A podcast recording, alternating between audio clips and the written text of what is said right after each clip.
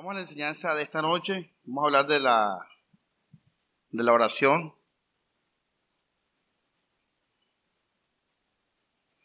El título es el siguiente, se dice estar bien siempre, se titula estar bien siempre. Y dos puntos, la oración. Estar bien siempre, la oración.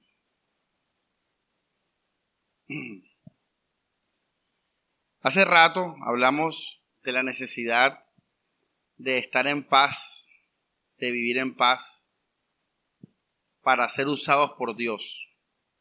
Y también ligado a eso de la necesidad de estar gozosos para ser usados por Dios. Nadie en una actitud de lamento, de pesimismo, nadie en una actitud de incredulidad, nadie en una actitud de codicia, es usado por Dios. Dios usa a aquellos vasos que viven en paz y viven gozosos, porque están dando testimonio del mensaje que van a predicar o que están predicando. Eh, y pasa mucho, me, eh, lo veo como pastor, que los domingos, o sea, los cultos, siempre la gente sale contenta y, por lo general, pues. Y no estoy hablando de esta iglesia, sino de la experiencia general de la iglesia evangélica.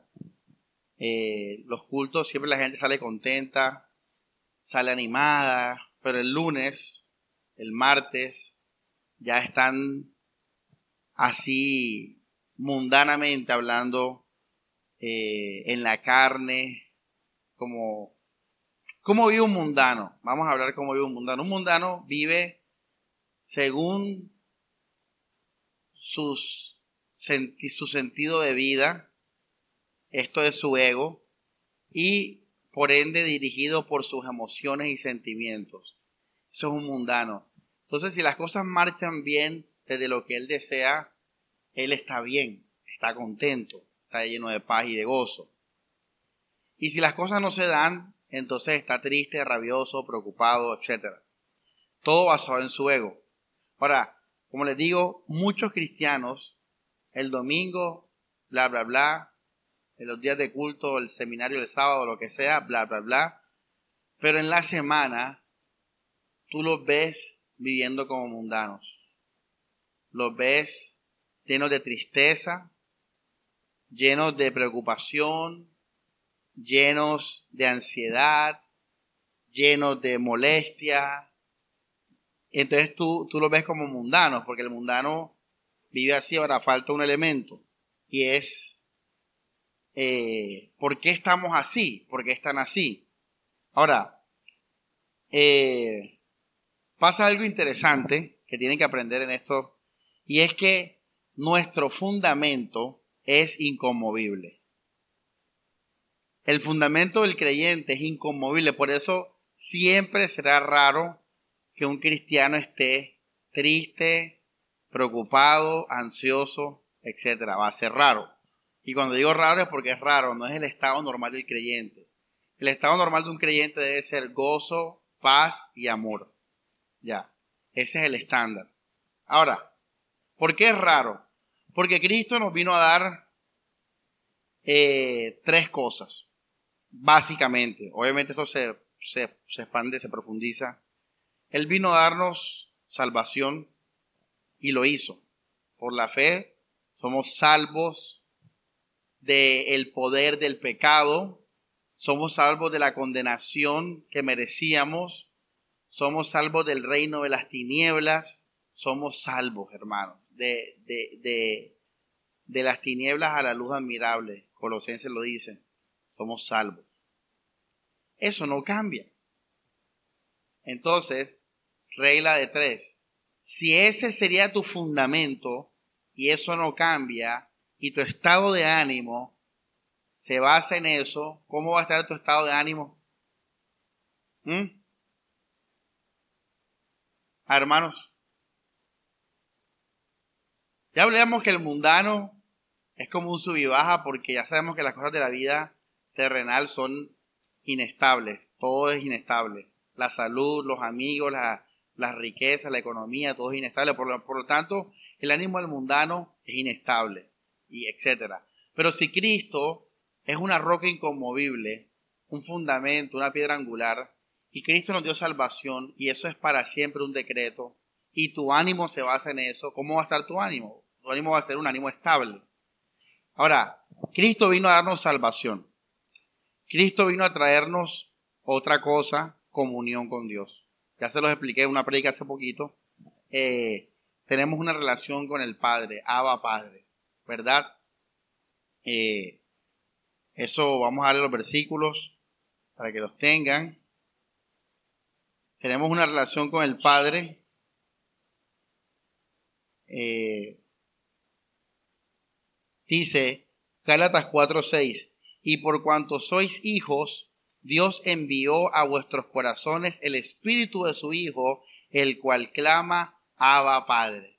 O sea, tenemos familia, tenemos un Padre, tenemos comunión con el Dios, el creador de todas las cosas. Vivimos para su gloria. Ahora, esto que Cristo nos regaló también es para siempre.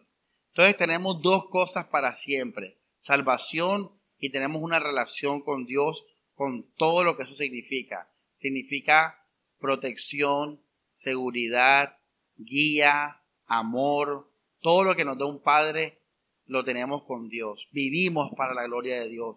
Dios nos escucha, Dios nos ve, Dios tiene un propósito en nuestras vidas. O sea, no estamos solos, ya. Por eso muchos creyentes han estado solos físicamente, pero han estado muy contentos y felices, porque gozan de comunión con Dios. Y lo tercero es la esperanza de la vida eterna. Hay un texto en Colosenses que leía hoy y dice así, Vamos a leer, lo voy a leer por ustedes, Colosenses 1, versículo 4. Dice, porque estamos enterados de su fe en Cristo Jesús y del amor que tienen a todos los consagrados. ¿Cómo estaba en esta iglesia? ¿Cómo estaba esta iglesia? Llena de fe y de qué? Y de amor. Una iglesia firme. Dice, verso 5, a causa, a causa de la esperanza que les está reservada en el cielo entonces con esto completamos las tres cosas, digamos, básicas que Jesús nos dio. Nos dio salvación, nos dio comunión y nos dio esperanza. Nos dio esperanza de resurrección, esperanza de vivir con el Padre y de vivir con Jesús y de estar con el cielo, con el pueblo de Dios y con los ángeles para siempre. Ahora, estas tres cosas están selladas con algo que se llama un pacto. Un pacto, iglesia, un pacto o lo que conocemos como el nuevo pacto, hermanos. Un pacto, iglesia. Quiere decir que Cristo prometió y Cristo no va a fallar a su palabra, a sus promesas. Ahora, por esto que les acabo de decir, hermanos, el cristiano normal y firme vive lleno de gozo, de amor y de alegría. Vive en paz. Porque tiene salvación, hermano. Soy limpio de mis pecados todos los días. Eso no cambia. Hoy soy limpio de mis pecados, mañana también. Eso no es un motivo de gozo, iglesia. Ahora, tengo comunión con Dios. Todas las cosas ayudan para bien a los que aman a Dios. Dios hace que todo obre para bien. El Señor nos cuida, nos guarda, cumplirá su propósito. Si nos descarriamos, el Señor el que ama, ¿qué? Disciplina. Eso no es motivo de gozo. Que esté tu Padre Celestial pendiente y guardando tu vida. Sí lo es. Tercero, hey, pase lo que pase en esta vida, me atropelle un carro, me muera joven, me muera viejo, me deje mi novio, me, me quede eh, quebrado como Lázaro, como un loco pidiendo plata en la calle, en el centro. Me voy para el cielo y todos nos vamos a morir. Ayer, ayer se murió un actor mexicano que todos conocemos cuando, cuando éramos niños y vemos las novelas mexicanas. Y ese actor siempre fue un galán, un hombre muy fuerte. Siempre las novelas él mostraba el papel del hombre fuerte, el tono de voz. Murió, se murió. Todos nos vamos a morir. Leonardo DiCaprio se va a morir. Eh, Lady Gaga se va a morir. Todos nos vamos a morir. Entonces, eh, Hércules, yo estoy pobre y soy desconocido. Lady Gaga no, pero los dos nos vamos a morir. Pero hay una diferencia. Y es que todos los que nos muramos en Cristo, aunque seamos unos locos, que vengan los perros a lamernos las heridas, como Lázaro, vamos a ir al cielo. Eso también es una promesa que nada en este mundo va a cambiar. Entonces, si usted vive en eso, usted va a estar siempre contento. Porque aunque el dinero cambie, la salud cambie, los hermanos cambien, los amigos cambien, y estas cosas de esta vida sean inestables, la salvación, la comunión y la esperanza nunca van a cambiar, porque Cristo nos dio eso por la fe y con un pacto de sangre. El problema es que no ponemos los ojos en eso. Por eso Colosenses 3, y creo que ahora lo vas a entender mucho mejor. Vamos a leerlo. Creo que ahora, ahora lo vas a entender mejor. Dice, por tanto, si han resucitado con Cristo, o sea, si hemos sido creyentes por la fe, si hemos creído, dice, busquen los bienes del cielo. Aquí la palabra buscar literalmente es lo mismo que viene después, es tener la mirada en los cielos, es estar observando las cosas de Dios. Hermanos, nadie puede decir que Dios es suficiente. Mira, tienes la prédica para estudiarlo y analizarlo. Hay otras actividades secundarias de la iglesia. Las damas tienen su oración, etc. Tercero, hermanos, la Biblia es tan amplia. Puedes leer Deuteronomio, puedes leer Proverbios, analizarlos, estudiarlos, puedes descargar enciclopedias, diccionarios. O sea, puedes escuchar prédicas antiguas. Hermano, ahí se te va a ir la vida. Nunca va a ser suficiente de buscar de Dios. Yo hoy estaba leyendo Colosenses y, me quedé toda la mañana en el capítulo 1. No salgo de ahí porque ya yo estoy profundizando. Entonces, ya uno va y va meditando y todo eso. Y la, Colosenses dice, dice, por tanto, si han resucitado con Cristo, o sea, los creyentes, busquen los bienes del cielo. O sea, una persona que se acaba el culto y está pensando en Dios, que llega el lunes y trabaja porque tiene el deber de trabajar, pero está pensando, voy a leer el libro de Job hoy, voy a analizarlo, el pastor habló de Job, voy a analizarlo. Un hermano, una hermana me dijo algo de, salmos, voy a leer el, salmo, eh, voy a estudiar los evangelios, voy a buscar las cosas de arriba, voy a hablar, voy a ver más del cielo. Son cosas de independientes de cada uno. Yo era una oveja. Yo le dije a mi papá, papá, papi, voy a estudiar teología. Él me dijo, no, ya yo te pagué finanzas. Eh, papi, es que quiero estudiar teología. Bueno, si quieres, todo bien, hágale. Él no me dijo estudiar teología. Yo quise estudiar teología, yo quise buscar los bienes del cielo. Y cuando me preguntaron eh, a los estudiantes del primer semestre, ¿por qué estudiar teología? Yo dije, no, quiero conocer más del Señor. Quiero conocer más la Biblia. Quiero saber todo de la Biblia. Ya. Eso es lo que dice Colosenses. Ahora, ¿por qué lo dice? Dice, donde está Cristo sentado a la derecha de Dios. Piensen en las cosas del cielo, no en las de la tierra, porque ustedes están muertos y su vida está escondida en Cristo. Oye, si la vida de Samuel se basa en la salvación, en la comunión y en la esperanza, entonces si me pongo a pensar en otras cosas que no sea eso, voy a perder energía, voy a perder fuerza, voy a perder poder. Y van a pasar dos cosas. O voy a estar triste, rabioso, desanimado o preocupado por cosas de la tierra, lo que dice aquí, o voy a estar feliz, emocionado, contento por cosas de la tierra. Y cualquiera de las dos cosas que te sucedan te van a hacer una cosa, una persona carnal, egocéntrica, una persona desenfocada y egocéntrica. Sea que estés triste o estés feliz, pero el punto es que estás perdido porque tu vida es Cristo. Por lo tanto, yo tengo que estar siempre enfocado en mi vida porque Él es mi, mi Él es la vida él es el que da la vida a los pámpanos. ¿Sabes? Entonces, Ese es el problema de los creyentes. No es lo que Cristo hizo ni lo que Él nos dio. Eso está perfecto, estable para siempre. Es que nosotros no nos mantenemos enfocados, no esperamos esas cosas, no disfrutamos esas cosas. Solamente las sabemos, pero no las disfrutamos, no las esperamos. Mira que Pablo dijo en Romanos 8 en 2 Corintios 3, gemimos por estar con el Señor. Eso es desear algo. ¿sabes? me entiendes? Anhelamos. Te sientas en el balcón o en tu patio o en tu mecedor y, anhelas. Anhelar es una actividad. ¿Tú sabías eso? Anhelar y desear algo es una actividad que se hace. Nosotros no estamos haciendo eso. Entonces, ¿qué pasa? No, no es que no eres salvo, eres salvo, pero estás viviendo como, como un mundano, hermano. Y no bendices a tu iglesia. Incluso eres tropiezo y eres carga a tus hermanos. Ya. Y el diablo te usa. No, estamos, no hemos hablado todavía de eso, la parte del diablo.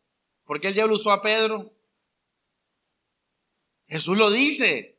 Porque piensas, lo dijo. Literal Jesús lo dijo. Porque tienes tu mente en las cosas de este mundo. Yo venía pensando ahora en el camino. Oye, si cumplo ahora en mayo, si llego a cumplir en mayo, voy a vivir más que Jesús. Él vivió 33 años. Yo creo que él murió más o menos ahora, así como él 33 años y medio, o ya está dos, tres meses de muerto. Y Cristo murió. Yo voy a vivir más que Jesús. Y me siento todavía muy joven. A Jesús no le importó eso. No, pero Jesús era Dios, pero también era hombre. También su carne estaba apegada a las cosas de este mundo. Su cuerpo de carne.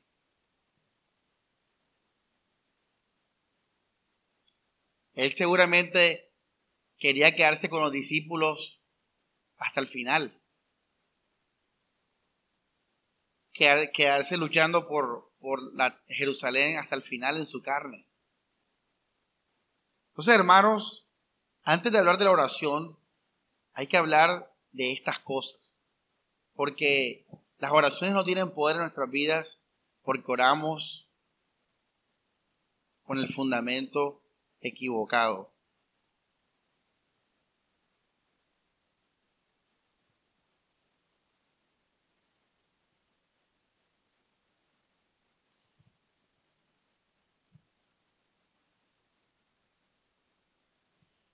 En Juan 9:31 dice, y sabemos que Dios no oye a los pecadores, pero si alguno es temeroso de Dios,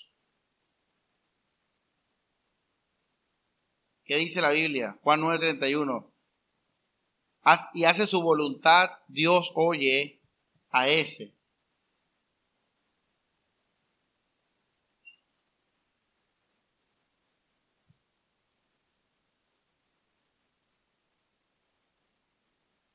Santiago 5:16 dice, la oración del justo obrando eficazmente puede mucho. Primer versículo de Juan. Dios no oye a los pecadores, pero si alguno es temeroso y hace su voluntad, Dios oye a esa persona. Segundo versículo, Santiago 5:16. La oración eficaz del justo, o la oración del justo. ¿Qué es lo que quiero enfatizar, hermanos? La oración del justo. El carácter de aquel que ora. Uno cuando ora, ya uno tiene que tener un carácter, tiene que tener un destino y uno tiene que tener un corazón definido.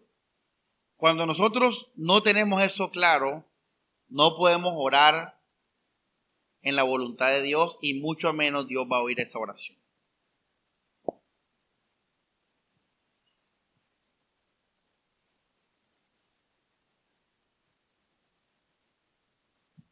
Entonces, cuando cada vez escucha que la Biblia habla de orar, hay una premisa, hay un presupuesto.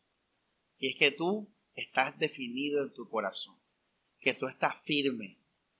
Eso es, cada vez que tú escuchas la Biblia orar, no es que se le olvidó al autor poner las demás cosas, no es que eso ya se infiere. Que si tú estás orando es porque tú estás enfocado. Porque si tú estás orando es porque tú estás buscando las cosas de arriba. Ya, entonces lo primero, hermanos, que los quiero invitar, ¿cómo se llama la prédica de hoy? ¿Cómo se llama? Vivir. ¿Cómo? Lo primero que quiero que ustedes sepan para vivir bien siempre es, tienen que examinarse, primero que todo. Porque por mucho que te hablemos Biblia y teología, si tus ojos están puestos en las cosas de este mundo, solo vas a estar feliz cuando las cosas de este mundo, ¿qué? Se te den. Y vas a estar triste o molesto hasta cuando las cosas de este mundo se arreglen. Por mucho que oremos y que te aconsejemos y que te mandemos versículos bíblicos y que vayas a la iglesia y que estudies teología, no va a servir nada porque simplemente, tan sencillamente, tú estás esperando no salvación, ni comunión con Dios, ni irte al cielo. Estás esperando un buen matrimonio, estás esperando una tarjeta de crédito, estás esperando salir de deuda, estás esperando que la persona que te estás enamorado te ponga los ojos, te, se enamore de ti, eh, estás esperando quedar embarazada. Ya me entiendes, ah, no vamos a poder hacer nada. Dios, ni Dios va a poder hacer nada. Dios no va a poder hacer nada. Entonces, primero, iglesia, antes de hablar de la oración, examinarse. Ya. Una vez que te examinas, viene el segundo paso, que es enfocarte. Que es donde uno permanece muerte. ¿Se acuerdan la predica de morir? Ahí tú no mueres, ya tú estás muerto. Simplemente tú confirmas que sigues muerto. ¿Sí me entiendes? El cristiano no muere de nuevo. Eso que les conté yo, que se miró el pensamiento de fama y de, y de popularidad, no es que yo ahí morí. No, yo morí hace como 10, 12, 13, 15 años, yo qué sé, yo morí hace como 15 años seguramente. Y en el resto de los 15 años que he hecho yo, vienen las propuestas de vida y yo digo, no, permanezco muerto porque mi vida es Cristo, yo no cambio este amor por nada. Yo no cambio este amor por nada. Entonces, en el segundo punto, hermanos, enfócate.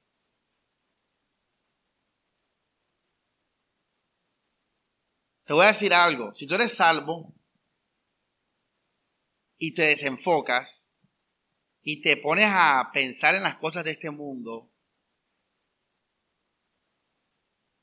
al final, sea que te vaya bien o mal, te vas a sentir vacío, como el hijo pródigo. Porque tú eres de Dios, tú eres de la casa de Dios, tú eres una oveja. Te vas a sentir como el hijo pródigo. Y eso es feo, ¿verdad? Sentirse lejos de casa, sentirse vacío. ¿Ya? Eso es lo máximo que va a pasar, aparte de que has sido un inútil en la iglesia, has sido piedra de tropiezo, no has evangelizado a la gente del mundo.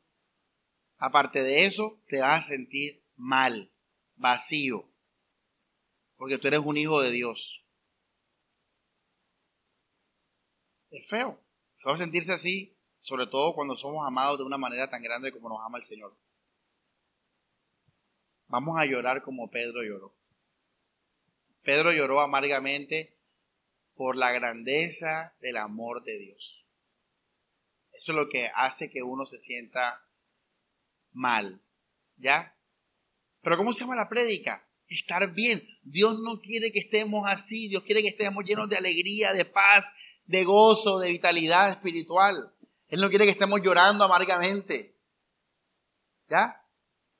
Eso pasa porque nos desenfocamos. Entonces, cuando eso pase, iglesia, enfócate. Permanece en muerte. Y eso es como un proceso de purificación o de santificación. Ahí te santificas. Ahí tú te estás santificando. Cuando tú dices, oye, si soy bobo, ahí distraído y desenfocado, y me enfoco eso hace parte de la santificación. Ahí te estás purificando, apartando, viviendo para Dios y por Dios.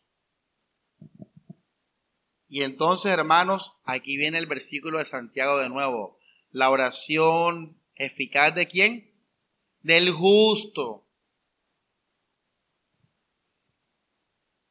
La oración del temeroso, la oración del que está firme. Puede mucho.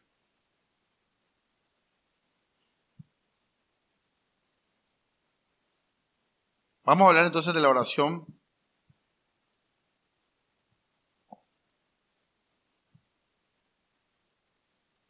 Una vez que usted está enfocado, usted va a estar triste, preocupado, afanado, ansioso, solo por una cosa, y se llama el reino de los cielos.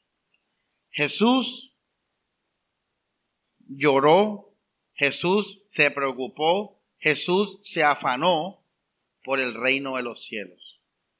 Es lo que yo llamo los sentimientos y las emociones santas.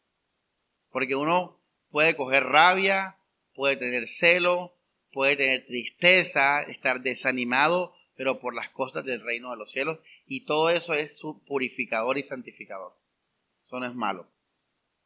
Al contrario, eso te, te, te da crecimiento espiritual cuando estás tan, tan metido en el reino que eso es tu vida. Ahora, cuando esto ocurre, oramos. Cuando Pablo dijo que oráramos para no estar preocupados, él no se imaginaba un cristiano deseando una camioneta y no se le dio el crédito y entonces voy a orar para, para esperar el crédito en paz. Pablo no estaba pensando en eso. Pablo estaba pensando en gente preocupada por la iglesia. Estaba pensando en gente preocupada porque se fuera a afectar su comunión con Dios, porque el que le predicó no se convierte, porque el hermano ese está todo raro. Gente preocupada por el reino de los cielos. Y entonces Pablo dice, bueno hermano, tranquilo, ora. Gente preocupada por hacer la voluntad de Dios. Eso es lo que Pablo tenía en mente. Por eso mira que vamos paso por paso. Ya, porque mira que en el mundo este versículo se da, bueno, no lo hemos visto, vamos a leerlo, Filipenses 4. Vamos a Filipenses 4. Ya yo dije que yo me sé los capítulos, no los versículos.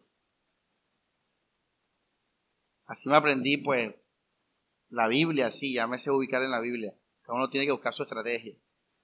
Filipenses 4. Esa gente que tiene una Biblia vieja, amarilla, que no cambia, es porque se la sabes con esa Biblia. ¿Ya me entiendes? Sabe que con tres dedos después de Colosenses está el libro, está el capítulo. Sabe que Apocalipsis termina por acá, en la hoja que está más amarilla. Ustedes no cambian su Biblia por saber moverse. Dice Pablo, capítulo 4, eh, brutal, verso 4. Tengan siempre la alegría del Señor. ¿Cuál es la alegría del Señor? Salvación, comunión y esperanza. En resumen. Lo repito, estén alegres. Que la bondad de ustedes sea que reconocida por todos. Eso no es algo de Samuel, eso es lo que quiere Dios para nosotros. Dice, el Señor está cerca. ¿Eso cuál es? ¿Eso qué es, Mari? El Señor está cerca, ¿eso qué es? Esperanza. Ahorita vamos a estar con Dios. Alégrate. La canción que, que hemos cantado aquí. Alégrate, regocíjate, porque tenemos esperanza en Él. Eso está diciendo Pablo. Hey, vive, vive tu vida. Vive la vida. Si estás vivo.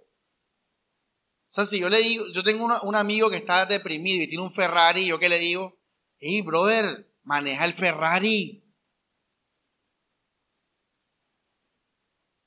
Entonces Pablo le dice a los cristianos, cabezones, vivan su vida, vivan la vida, vive la vida. ¿Cuál vida, Pablo? Estoy pelado. Esa no, Salvación, comunión y esperanza. Eso no es tu vida. Tú no moriste con Cristo y resucitaste con Él. Colosenses 3. Tú no estás muerto y tu vida está escondida en Cristo. Entonces, vive la vida. Regocíjate.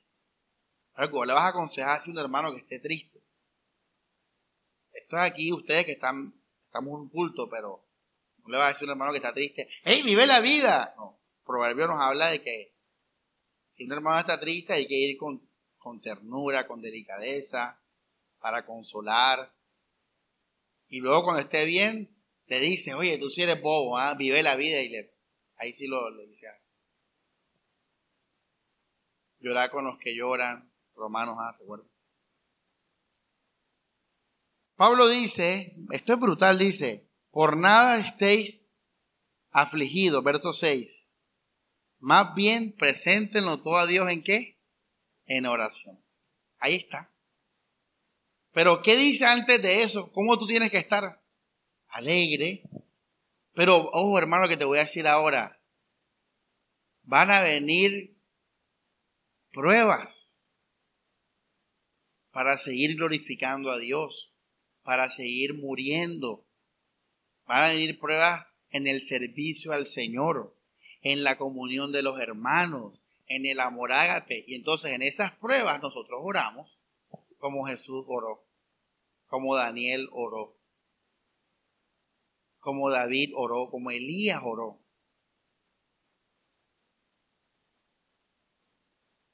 Pero yo estoy contento, yo estoy en fe, yo estoy enfocado.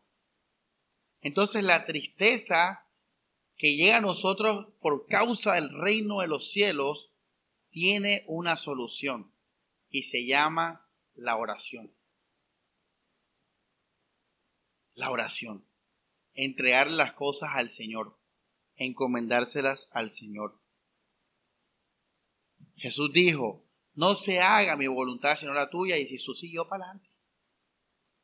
Oye, hermanos, somos el pueblo de Dios. Dios oye nuestras oraciones.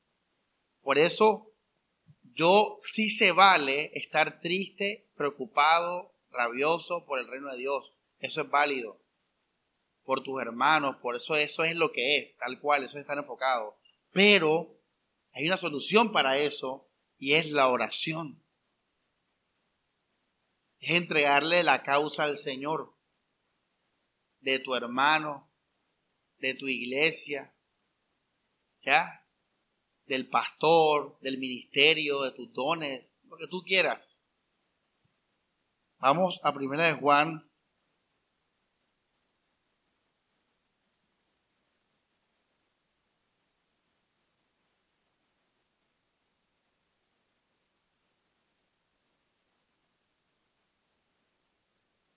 Primera de Juan 5.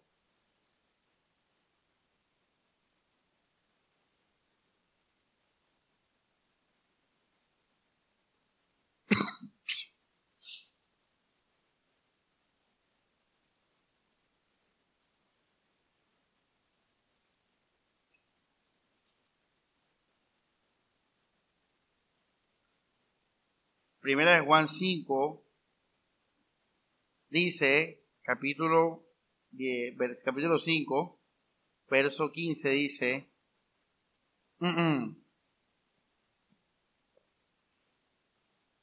disculpen, 14, nos dirigimos a Dios con la confianza de que si pedimos algo según qué, ¿cuál es la voluntad de Dios, hermanos? Mucha gente se pregunta eso, ¿verdad? ¿Cuál es la voluntad de Dios?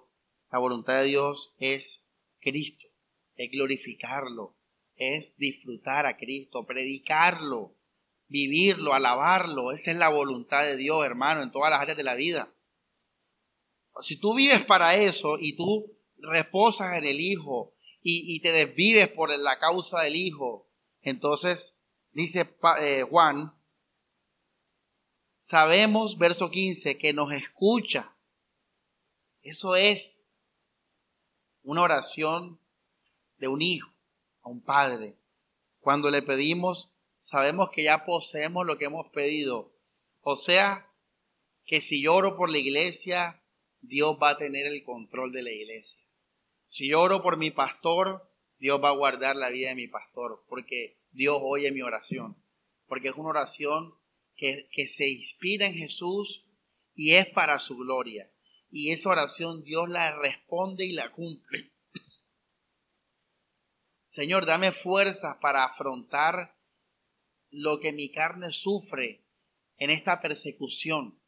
Dios te da las fuerzas. ¿Ya? Señor, guía nuestra iglesia al amor. Llévanos al amor agape. Dios va a oír esa oración. Eso es así porque Dios oye la oración que según su voluntad de alguien que está enfocado. Ahora, recapitulando hasta acá. Nosotros podemos estar bien siempre si estamos en Cristo, porque la promesa de Cristo, dice, es perpetua. Ahora, en esa línea de pensamiento vendrán a veces dudas, pruebas, confusiones, hermanos raros. Ya me entiendes, problemas en la iglesia, en el pueblo de Dios, eh, oposición del enemigo. Ya, y en eso, Gisette, es que estoy predicando yo la predica de hoy. Oramos para estar siempre qué? Bien. Yo no estoy hablando de un hermano que anda ahí viviendo para el mundo, para su ego, y entonces está mal y él llora. No, ese hermano no tiene que orar, tiene que arrepentirse, tiene que enfocarse, tiene que purificarse. Una vez que él esté enfocado va a estar feliz. Y luego van a venir las pruebas del reino de Dios y ahí entonces ora. Ya, ora. Ora. Estamos hablando del versículo que estamos hablando ahora y de Filipenses 4. Por nada estéis qué? Preocupados. Ya. A mí me da risa porque yo me levanto los lunes también como cualquier mortal y, y mi carne enseguida me, me dice todo lo que me dice Samuel. ¿Te acuerdas los sueños que teníamos de ser mujeriego, de tener un tremendo cuerpo, vivir en Nueva York, ser popular? Samuel, tienes 34 años y estamos atrasados en las cuatro cosas, Samuel. O sea, mi carne me dice eso todos los lunes. ¿Cómo me voy a sentir yo? ¿Cómo me siento? Pregúntame cómo me levanto los lunes yo.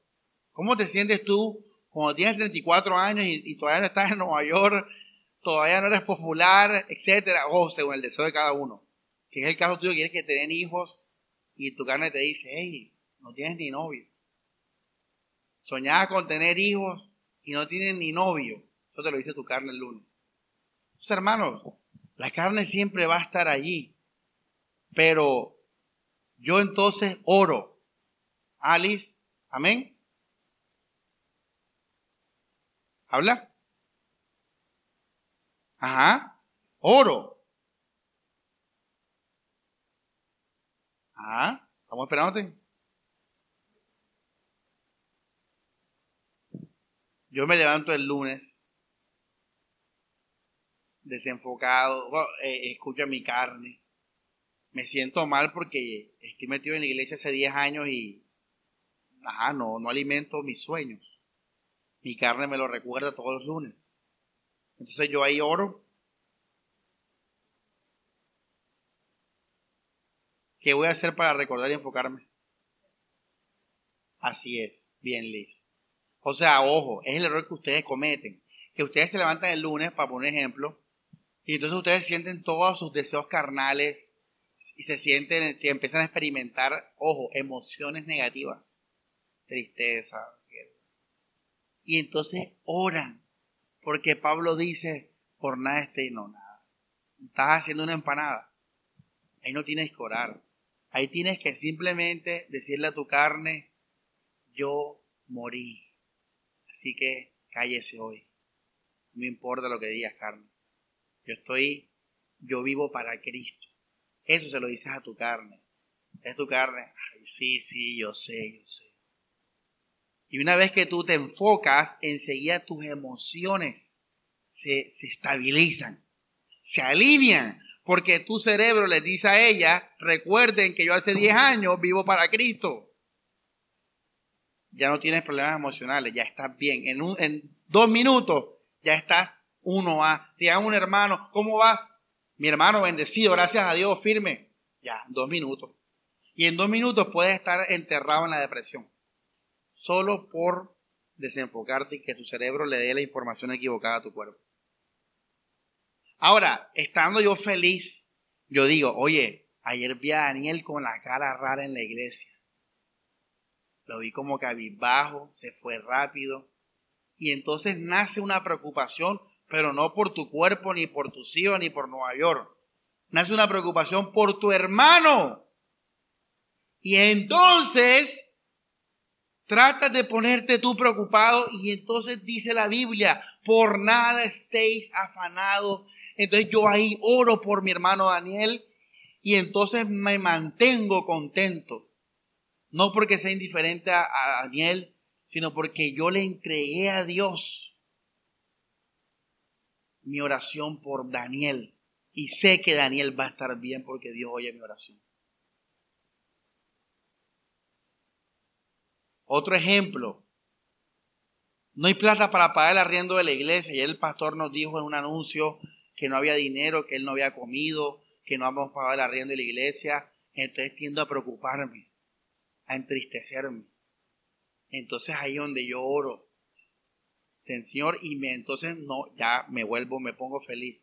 Pastor, tranquilo, que vemos qué hacemos. Pero vamos para adelante que Dios está con nosotros. ¿Ya? Eso es lo que Pablo está enseñándonos. Así se ora para estar siempre bien. Ese es el cuadro completo, hermanos. Jesús dijo algo importante. Él veía a la gente buscándolo, pidiéndole milagros. ¿Se acuerdan? Todo el mundo, Señor, mi hijo es enfermo, no sé qué, pidiendo milagros. Y Jesús dijo, y es uno de los versículos que más amo de la Biblia. Trabajen por el pan que no perece. O sea, ahí ahora mismo la iglesia están repletas de personas buscando a Dios para que Dios los ayude en sus trabajos por el pan que perece. Hermanos, yo hoy puse un estado con mis pies al aire para mostrar mis medias, me gustan mucho. Y la gente va a pensar, seguramente mucha gente pensará, Samuel está contento por la vista que tiene, que le gusta el mismo universo, yo qué sé. Hermano, estás equivocado. Si tú pensaste eso, estás equivocado. Yo, porque estoy contento en Jesús como Lázaro, disfruto de la vida, disfruto de la lenteja, del pan, de la salsa de tomate y de la brisa. ¿Ah? Obviamente, si, si te subes a una camioneta y no se sienten los huecos, tú lo disfrutas. Pero yo no estoy feliz por eso. Me lo puedes quitar si quieres mañana mismo, hermano. Que yo ahí sentado como un gamín con los perros al lado voy a estar contento porque estoy contento por mi salvación, por mi comunión y por mi esperanza. Porque mis ojos están puestos en Cristo. Cuando Pablo sentía tristeza, no era por cosas mundanas, era porque gente se iba para el mundo de la iglesia. Era porque los Gálatas estaban confundidos y volviendo atrás. Era porque los corintios dudaban de su apostolado. Esas eran las cargas de Pablo. Y Pablo oraba. Pablo dice en Romanos capítulo 9, 9, eh, brutal. Ahí está el corazón del creyente. Dice, tengo un gran dolor en mi corazón. Léalo, Romanos 9. Fíjate, el cristiano está dolido, pero ¿por qué dice? Porque quisiera que mi nación en la carne, que mis hermanos en la carne, que Israel creyera en Jesús. Y estoy triste porque no creen en Jesús y lo rechazan todos los días. Eso es un creyente que puede orar conforme a la voluntad de Dios. ¿Por qué crees que Pablo salió adelante de esa depresión? Porque oro y digo, bueno, Señor. ¿Y cómo termina el capítulo 11? Cuán grandes son los pensamientos de Dios. ¿Quién los conocerá? Pablo dijo, si Dios está haciendo esto, es porque hay un propósito grande y misterioso. Pero Dios va a obrar con poder. Eso es una eso fue la conclusión de, de todo eso. Otro famoso capítulo que hemos visto tanto en esta iglesia, Salmo 73 de Asaf. Si usted lo lee, él dice que por poco sus pies resbalaron, porque vio la riqueza de los incrédulos, la prosperidad del soberbio, del arrogante. Ojo, él no estaba mal porque él no tenía plata, él estaba mal porque él le estaba viendo que le, le, iba bien a los que obraban mal. Y él se confundió, eso él lo confundió. Y él dijo, ¿para qué me he guardado? Pero ahí él estaba enfocado en Cristo, él estaba enfocado en Dios, en, en Yahvé, en Jehová, él estaba enfocado en Jehová. Y él estaba, ¿era qué? Confundido. Él no estaba en cosas mundanas, él estaba confundido porque Dios dijo que al, al, obediente lo bendecía, el desobediente lo maldecía. Él veía a los desobedientes bendecidos con plata, con casa, con camioneta, que esa era una de las evidencias de la, de la bendición de Jehová en la ley. Salud, hijos, y él veía que esa gente hablaba mal de Dios y él decía, estoy confundido. ¿Qué hizo Asaf? Cuando entré en el lugar, en la presencia de Dios, comprendí el fin de ellos. Y volvió a estar contento y alabó a Dios y se alegró de su condición y dijo, Señor, aquí tengo yo en los cielos, sino a ti, tú eres la, tú eres mi porción, tú eres la roca de mi corazón. Eso dijo el salmista, después que oró. Así, así es la, la prédica de hoy, ¿cómo se resume? Cada vez que estés enrollado por cosas del reino, ora y entrégaselas a Dios. Y vive tranquilo. ¿Por qué crees que yo estoy tranquilo? ¿Por qué crees que yo estoy tranquilo? Por la fe, sí, por la fe, por la Biblia, pero también por la oración, porque yo oro y espero en Dios y sé que Dios está obrando. Y Dios va a obrar.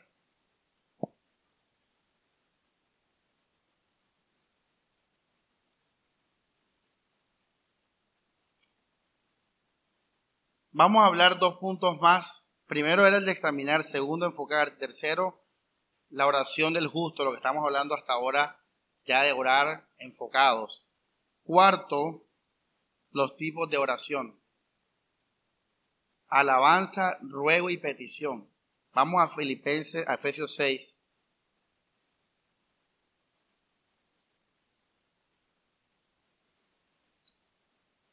Alabar es hermoso. Las alabanzas son hermosas cuando sin ellas tu corazón está enfocado. Cuando tú estás firme sin las alabanzas, o sea, en el silencio, y tú estás enfocado y firme y animado, alaba a Dios. Ahí la alabanza es poderosa. Pero si tú estás desanimado y todo ese cuento y, te vas directo a la alabanza, es peligroso. Porque puedes eh, eh, volver el Evangelio una dosis de emoción y no te transforma, te mantienes emocionado como una droga. Pero la alabanza enfocado es poderosa. La alabanza cuando uno está enfocado es cuando uno coge una espada y uno la alza con tono de guerra. Recuerden cuando estaba David con Goliat. ¿Se acuerdan? Y Goliat dice la Biblia que era un, tipo que mataba y arrasaba a todo el mundo él solo. Nadie podía contra Goliat. Que pastor, todos conocemos la historia, obviamente. Ya. Eh, y recuerdo cuando, o sea, nunca se me ha olvidado, cuando David, que era, dice la Biblia que en ese momento era un jovencito, todavía era un jovencito, le dice a Goliat a los ejércitos, él grita, ¿quién es este incircunciso?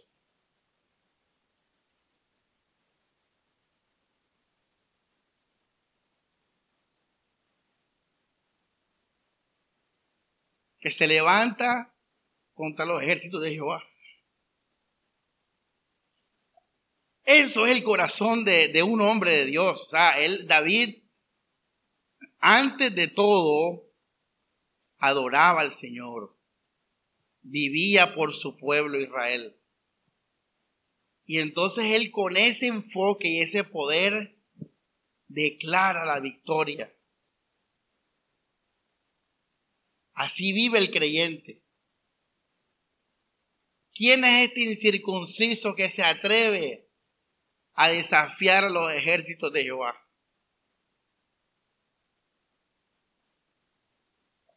Ustedes saben el resto de la historia. Con valentía y con tranquilidad, David mató a Goliat. Y David estaba bien. Así vive el creyente todos los días.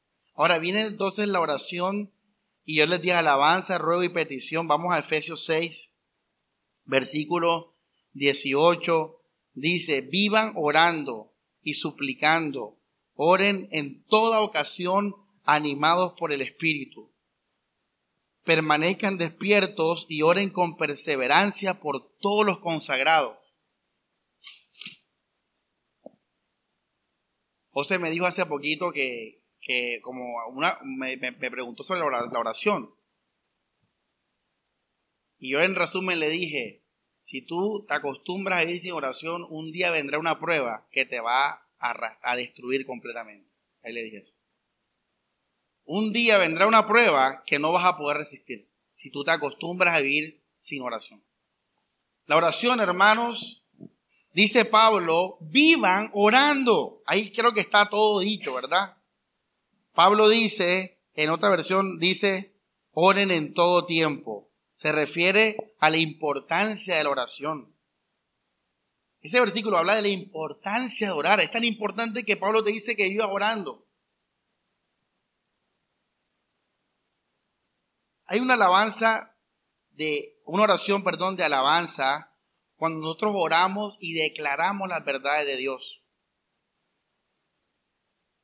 Declarar las verdades de Dios, eso es decirle a nuestra mente, recordarle a nuestra mente, pero con ánimo, con fuerza, las verdades del Señor como Israel hacía cuando iba a la guerra, cuando sonaban las trompetas, cuando David le gritó a Goliat, cuando Moisés le habló al mar rojo. Esa es una alabanza, una oración de alabanza y de declarar. La alabanza declara las, las proezas y la grandeza del Señor. Ahora, cuando nosotros hacemos eso, nuestra mente y todo nuestro ser experimenta tranquilidad. Porque estás diciéndole a tu carne, quién es tu Dios, por quién vives, a quién obedeces, quién es tu vida. Y a ti lo que te hace carnal es tu cuerpo y tus emociones y tus hormonas y los pensamientos del diablo y de tu carne. Entonces ahí oramos y alabamos al Señor y declaramos. Y esos son los salmos, muchos salmos en la Biblia. Son ese tipo de oración. Es una una oración de alabanza.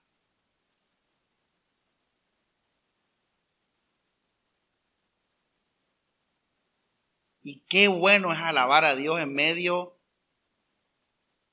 de los problemas y las preocupaciones. Esa canción de Dani Berrío que dice alaba a Dios cuando el mar rojo, esa es una canción bíblica siempre y cuando el mar rojo sea un hermano que está queriendo así para el mundo, sea la economía inestable de la iglesia, sea mi pastor que está flojo con las prédicas, sea yo que quiero amar más. Cuando el mar rojo es eso, canta esta canción a todo volumen de Dani Berrío. Pero cuando el mar rojo es tu ego, esa canción es satánica. Pero cuando tu corazón está enfocado, alaba a Dios, declara. Pastor, muy bonito lo que dice, pero eso no está en la Biblia, que no está en la Biblia, claro que sí. Y aparte, Pablo nos dio ejemplo de eso en la cárcel, ¿se acuerdan? Con Silas. Vamos a leerlo.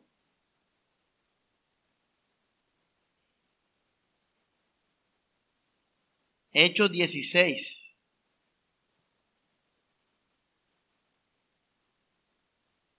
Verso 25. Pero a medianoche, orando Pablo y Silas, ¿qué dice la Biblia? Dígalo, léalo. ¿Qué dice?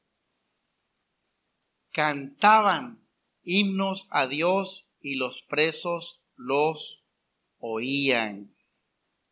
Cantaban.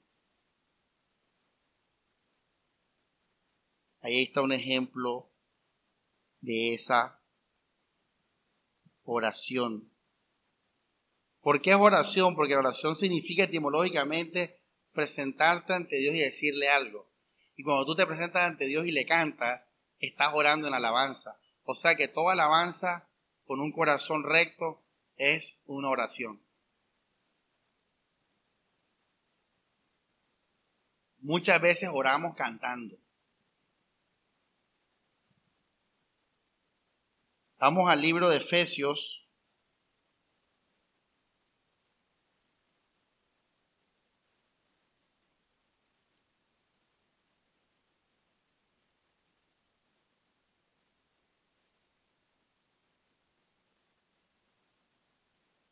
Capítulo 5, versículo 19, ¿qué dice?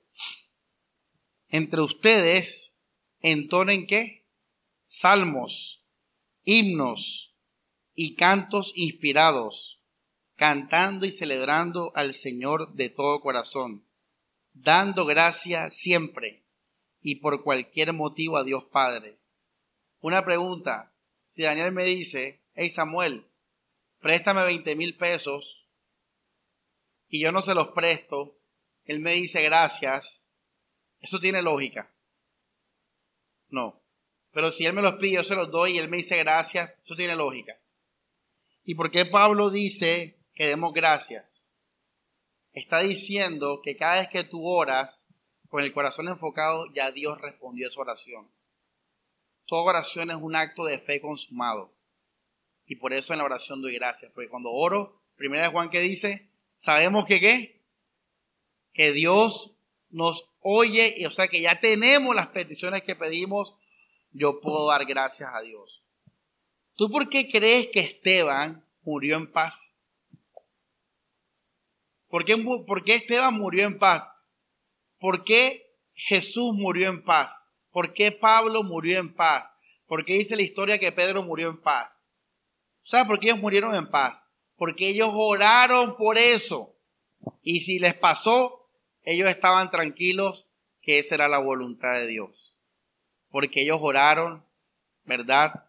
Y ahora el enfoque del 19 es los salmos, los himnos, los cánticos. Ya. Una, oración de declaración, un ruego, vamos a la oración de ruego. El ruego, que el texto base es Efesios 6, ya lo vimos, hermanos, es cuando yo eh, pido pero pido fuertemente para la voluntad de Dios. Y la voluntad máxima de Dios es el amor, hermanos. Ese es el todo. La ley depende del amor. Los profetas dependen del amor. Todo depende del amor. Dios es amor. Sabemos que hemos pasado de luz a muerte, eh, de vida, de muerte a vida, porque amamos a los hermanos. Entonces, cuando Pablo habla de, orar en ruego por los hermanos, entonces estamos orando para amar. Estamos orando para amar.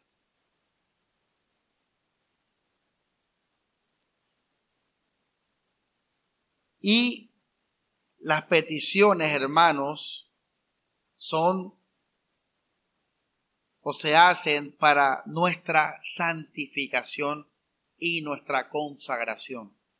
Esas son las peticiones del creyente. Ya. Ahora, mezcladas las tres, podemos encontrar también la oración de intercesión. No la dije aparte porque está en el ruego, en el amor, se lo dije ahora. Hermanos, el cristiano básicamente ora por dos cosas.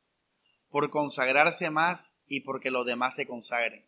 ¿Cuáles son los dos grandes mandamientos, hermano? Amar a Dios y al prójimo. Todo depende de eso. Esa es la oración del creyente. Es consagrarse más, es no perderse, es vivir para la gloria del Señor, según el caso particular. Y lo segundo es por los hermanos, por la iglesia, por el pastor, los pastores, por los ministros, por, por la, la causa del Señor. Vivimos para gloria de Él y vivimos para mostrar su gloria. Todo es para gloria. Donde lo quieras ver es lo mismo. La Biblia es lo mismo. Tú sabes que la Biblia es lo mismo. Todo es lo mismo. Todo es lo mismo. Así, iglesia, concluyo con lo siguiente y es, ya lo vimos, lo hemos visto, pero vamos a decirlo así, la oración con fe. El libro de Santiago, vamos a leerlo, Santiago, James en inglés, libro de James,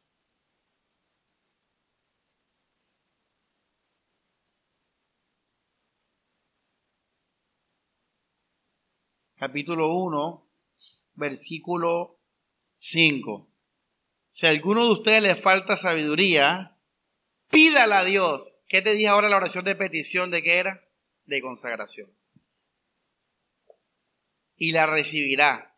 Oye, ¿qué más promesa tú quieres, hermano? ¿Qué más promesa tú quieres, chico? Primera de Juan, sabemos que Él nos oye, tenemos lo que hemos pedido. Y esta. O sea, fíjate que todo el mundo habla de oración como un hecho ya realizado porque nuestro corazón está enfocado. En este caso, el hermano que está buscando, Liz, sabiduría. Pues no, o sea, literal sabiduría. Mira, mira, no está buscando cosas de esta tierra. Y dice, porque Él da a todos generosamente y sin reproche. ¿Ya ves? La oración respondida. Pero que pida con qué? Con confianza y sin dudar. Aquí viene algo importante y esto es algo grande para nuestra fe. ¿Por qué Esteban murió tranquilo? ¿Por qué Cristo murió tranquilo? Pablo, Pedro. Porque ellos oraron con fe. Hermanos, incluyendo el mismo Hijo de Dios. Iglesia, la fe es una decisión. La fe no es un sentimiento, la fe no es una emoción, la fe es decisión, la fe es un hecho. Cuando uno decide tener fe, uno entrega y saca. Cuando uno tiene fe, uno no mira atrás. Cuando uno tiene fe, uno sigue a Jesús, carga su cruz. La fe son hechos, no son emociones ni sentimientos. La fe es caminar por el agua. Jesús, hey, cuando Moisés con el pueblo de Israel estaba huyendo de los egipcios, usted imagínese, hágase la mente. No había más tierra. Había puro mar, dice, como cuando uno yendo para, para Kilimanjaro todo en el bus de puerto, que ves y empiezas a ver el mar. Ay, mira la playa, estamos llegando. Siempre hay uno que dice eso. Ay, estamos llegando y está el mar ahí. Bueno, Moisés venía huyendo de los ejércitos del faraón. Él esperaba que hubiera más camino. Había pura agua. ¿Qué le dijo Dios? Echa para atrás. Dios sabía lo que estaba haciendo. Dios sabe lo que está haciendo. Eso es confianza antes de orar. Conoce a tu Dios antes de orar. Carácter antes de orar. Dios le dijo, ves para adelante. Moisés tuvo fe. ¿Y cuál fue la obra de fe de Moisés? A ver, Grace. Yurani? No. Dice. Elías. Caliente. Alzó la vara. Ese fue el acto de fe. Qué risa, ¿te imaginas en la real? O sea, estar ahí con ellos. Una locura, hermanos. El justo por la fe vivir.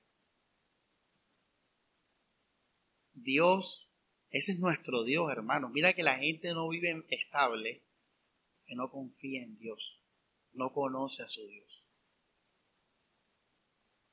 Si Dios, dice Jesús, que el Señor cuida de los pájaros, las aves, ¿cuánto más de sus hijos?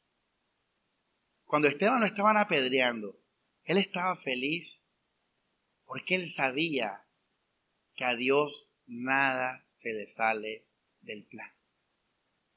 Ese era el plan para Esteban, morir, morir apedreado. Y Esteban se regocijó porque cumplió la voluntad de Dios. Si Dios te dice, sal de Sodoma y Gomorra y no mires atrás, no mires atrás. Confía en Dios. Hermanos, con esto cerramos la enseñanza de hoy con broche de oro. ¿Sabes por qué broche de oro? Porque esto va a ayudar a nuestra fe, a vivir como gente de fe. Pero sobre todo, hermanos, te va a ayudar a que aprendas a vivir la vida espiritual. Cuando tú vuelvas a orar, mi hermano, en todo este proceso que hemos aprendido, aprende a descansar en Dios, como Ana hizo. Te he puesto varios ejemplos. Elías, Elías tenía miedo de Jezabel. Se le apareció Dios. ¿Ya? Habló con Dios. Y Elías retomó. Nosotros sin la oración, hermanos, nos morimos.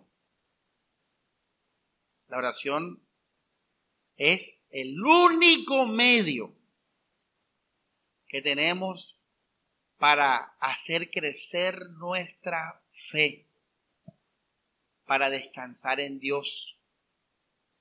Por eso Jesús oró en Getsemaní. La oración es hablar con nuestro Padre Celestial en línea directa. Por eso es nuestro único medio de confianza directa. Con toda la Biblia en la mente, oramos. Oramos. Santiago dice, no esperes en alcanzar nada del Señor si no tienes fe. Déjalo. Santiago 1, del 5 al 7.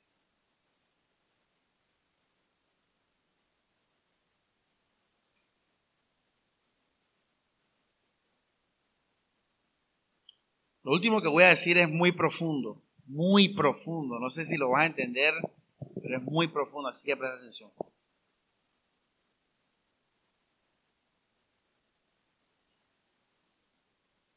Si Daniel, hoy les tengo montada Daniel, no quiere que se le celebre el cumpleaños. Dijo Samuel, no quiero celebración. Y llega a su casa y salimos todos nosotros, ¡Oh, sorpresa, feliz cumpleaños. ¿Cómo se va a sentir él? Dígalo. Mal. Él no quería un cumpleaños. La voluntad de Dios siempre se va a hacer, hermanos. Siempre. La voluntad de Dios no depende de tu oración.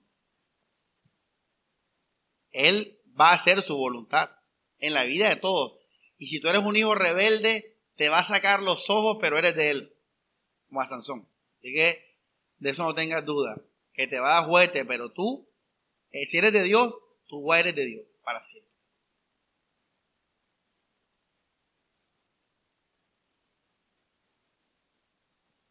Hermanos, Dios siempre va a hacer su voluntad. Pero la oración con fe es la que te va a colocar a ti en la posición de entenderla y disfrutarla.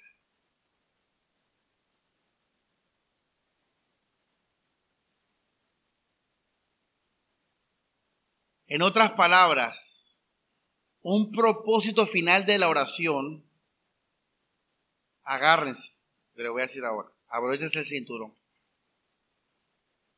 Más que cualquier cosa, un propósito de la oración es que seamos.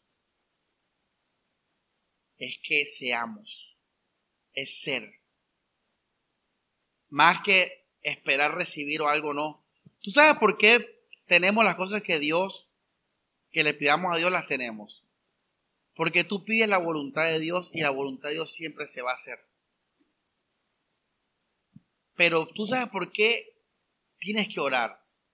Porque la oración te va a transformar a ti para poder ver y disfrutar de la voluntad de Dios. En otras palabras, si Esteban no hubiera sido un hombre de oración y de confianza en Dios, Esteban con las piedras se hubiera quejado, hubiera cogido rabia, etcétera.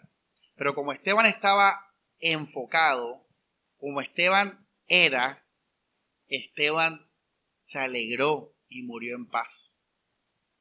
Entonces, hermanos, la oración al final también es algo para que seamos algo. Cuando oramos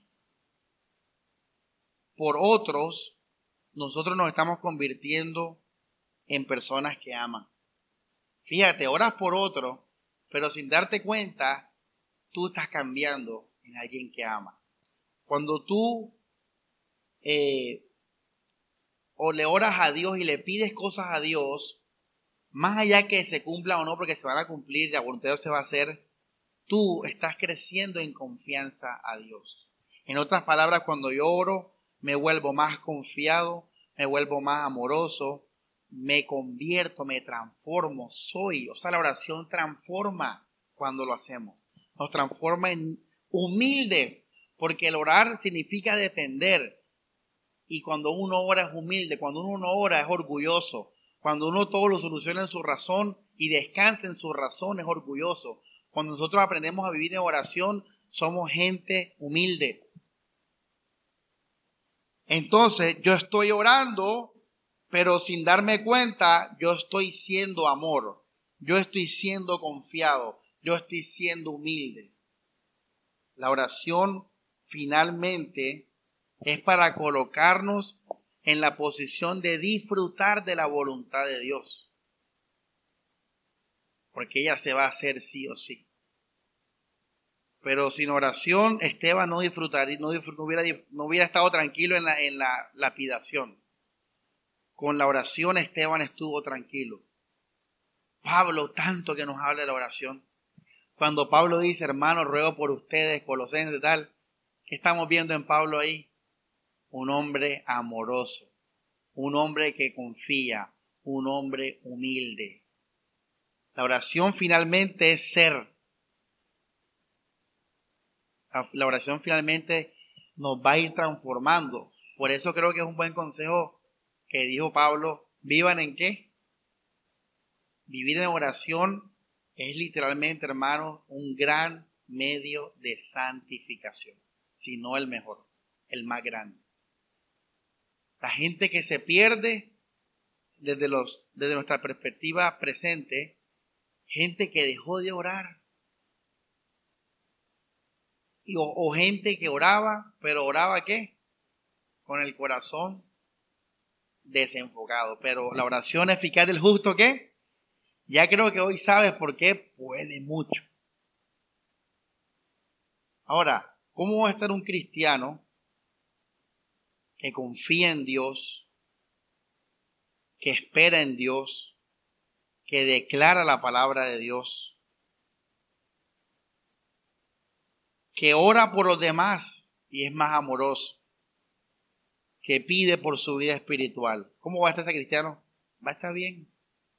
Créeme. No solamente por, por lo que está siendo transformado, sino porque, hermanos, Dios está obrando poderosamente en la vida de oración de ese creyente. Ya sabemos entonces por qué la oración puede mucho. La Biblia dice que imiten a su pastor. Bueno, les voy a decir algo de frente, hermano. Yo soy un hombre de oración. Nunca lo he dicho ni parece, yo sé que no parece.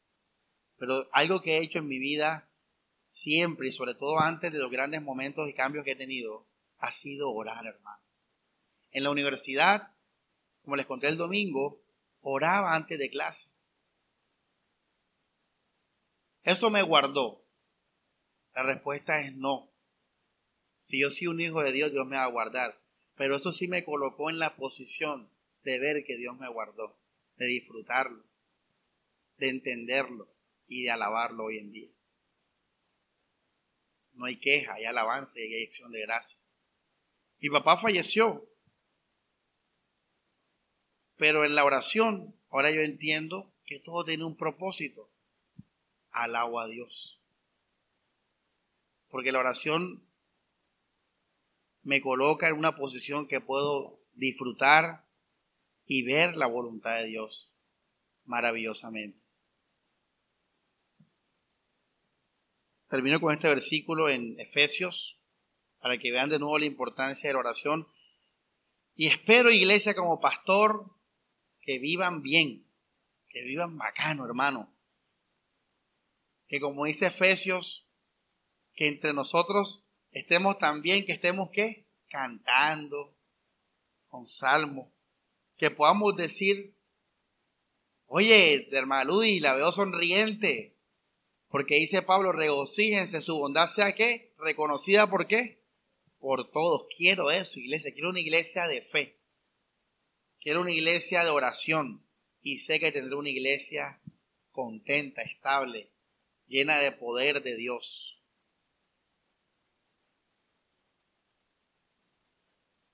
Vamos a Efesios, terminamos con este pasaje. Capítulo 1, versículo 15 dice, por eso también yo al enterarme de la fe que ustedes tienen en el Señor Jesús y el amor que demuestran a todos los consagrados, no ceso de alabar por ustedes y recordándolos en dónde? En mis oraciones. Quiere decir que Pablo al hacer esto no solamente Dios escuchaba su oración y obraba, sino que Pablo mismo se santificaba en un hombre que más amaba como Dios. Eso es lo nuevo dato que les tengo de la oración.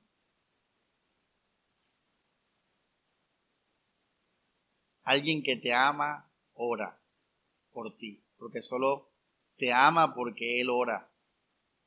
La gente que ama a la iglesia es porque ora por la iglesia, porque la oración transforma el corazón. El que no te ama, ese no oraba por ti, o no oraba enfocado por ti, sino en egoísmo. Bueno, hermanos, la primera parte tuve que decirla porque es importante aclarar esto. Mucha gente ora, pero ora mal. Y mucha gente está enfocada y no ora y no aprovecha eso. Bueno, hermanos, terminamos la enseñanza de hoy. Iglesia de oración para vivir estable. Entonces, sigue el ejemplo de su pastor. ¿Sabes hebreo que dice, hey, mira, pastor tuyo vive uno a Escúchame. Oración, hermano. Esta predica te la estoy regalando por eso. Porque los quiero ver alegres, contentos, firmes, tranquilos peleando las batallas en tranquilidad, en alegría. ¿Tú sabías que Israel tenía garantizado la victoria? ¿Tú sabías eso? ¿Tú sabías eso? O sea, tú sabes que Israel ya, Dios le decía, ya, ya, ya este ejército cayó. O sea, que era cuestión de que ellos, ¿qué? Un protocolo ahí, que fueran con esa acción de gracias. Pero cuando Israel no confiaba y se armaba en la carne, o sea, ellos decían, hey, es un ejército mayor, vamos a ponernos más, más armas perdían la batalla.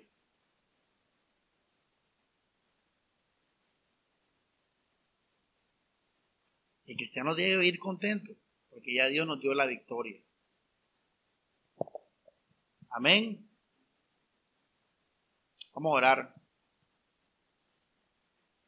Señor Padre, te agradecemos por tu palabra, por esta enseñanza de la oración, Señor. Gracias porque tu palabra nos enseña todos los fundamentos. Hemos hablado de la ofrenda, hemos hablado de, la fe, hemos hablado del amor, hemos hablado, Señor, de la santificación. Hemos hablado, Señor, de muchas cosas, de la esperanza. Pero todo eso, Dios, se mantiene también con la oración, Señor. Y esta enseñanza nos exhorta a no descuidar la oración, sino incluso a abundar, orar en familia, orar en comunión, orar como iglesia, orar individualmente, Señor. Orar para mantenernos en victoria, Señor. Orar para decirle a nuestra mente y a nuestras emociones que tenemos la victoria contigo, Señor, que tú eres Dios Todopoderoso, que eres Jehová, proveedor.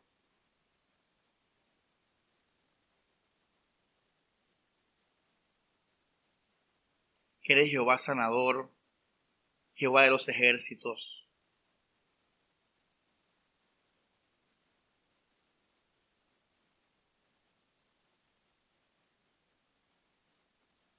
Y podemos vivir, Señor, confiados y estables, Dios. Porque ese es el Dios que adoramos, al Dios que servimos. Así, Dios, Señor, que oremos también para santificarnos, Dios. Hoy aprendimos que la oración, Señor, transforma nuestra vida al amor. Que la oración, Señor, transforma nuestra vida a consagrarnos, Dios, a purificarnos, Señor. Que la oración nos lleva a ser humildes, a ser como niños.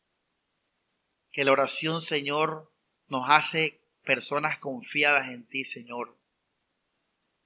Hoy hemos aprendido que la oración no solamente es de beneficio para mis hermanos, no solamente es beneficio para el reino, para mi vida, sino que la oración transforma. Cuando oramos por todo, Señor, nos transforma en el área que estamos orando, Dios. Así Dios, la exhortación del apóstol Pablo no está nunca de más. Creo que ahora está más resaltada que nunca, Señor. Que nos coloquemos el yelmo de la salvación, la coraza de justicia, los calzados del Evangelio, el escudo de la fe, Señor. Que tomemos la espada del Espíritu, que es la palabra. Y después dice Pablo, orando en todo tiempo, Señor, con súplica, con ruego y con acción de gracia, Señor. Porque orar es un hecho, Señor, que se cumple. Porque orar es consagrarnos. Porque orar, Señor, es alabanza de poder, Dios. Así, Señor, que no descuidemos esta, esta columna de la fe, Dios. Y gracias por tu palabra que hoy nos regala, Señor, algo más, Dios, para nutrirnos, para seguir creciendo, Señor, en este, en este camino, Señor, hasta llegar a ti, Jesús. Para tu gloria. Amén. Amén. Amén, mis hermanos.